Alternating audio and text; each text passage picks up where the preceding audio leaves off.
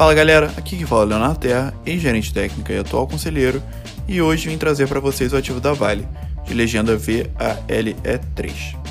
A mineradora brasileira superou uma lente tendência de baixa no começo desse mês, depois de grande queda desde junho, tendo uma valoração de 10% até então até travar na resistência de 69,3, na qual o ativo já tentou superá-la duas vezes nos últimos dias.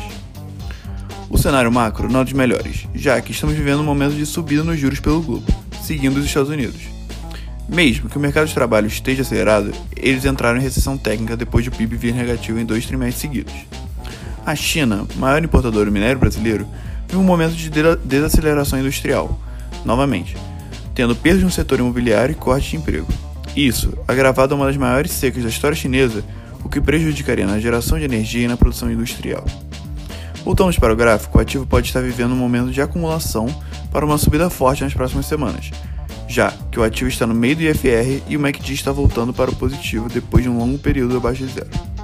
No entanto, no mesmo MACD, o histograma não está com uma subida tão acentuada, assim como o volume veio abaixo da média nessa subida, ainda tendo como resistência já citadas formando um topo duplo, figura que antecipa uma queda.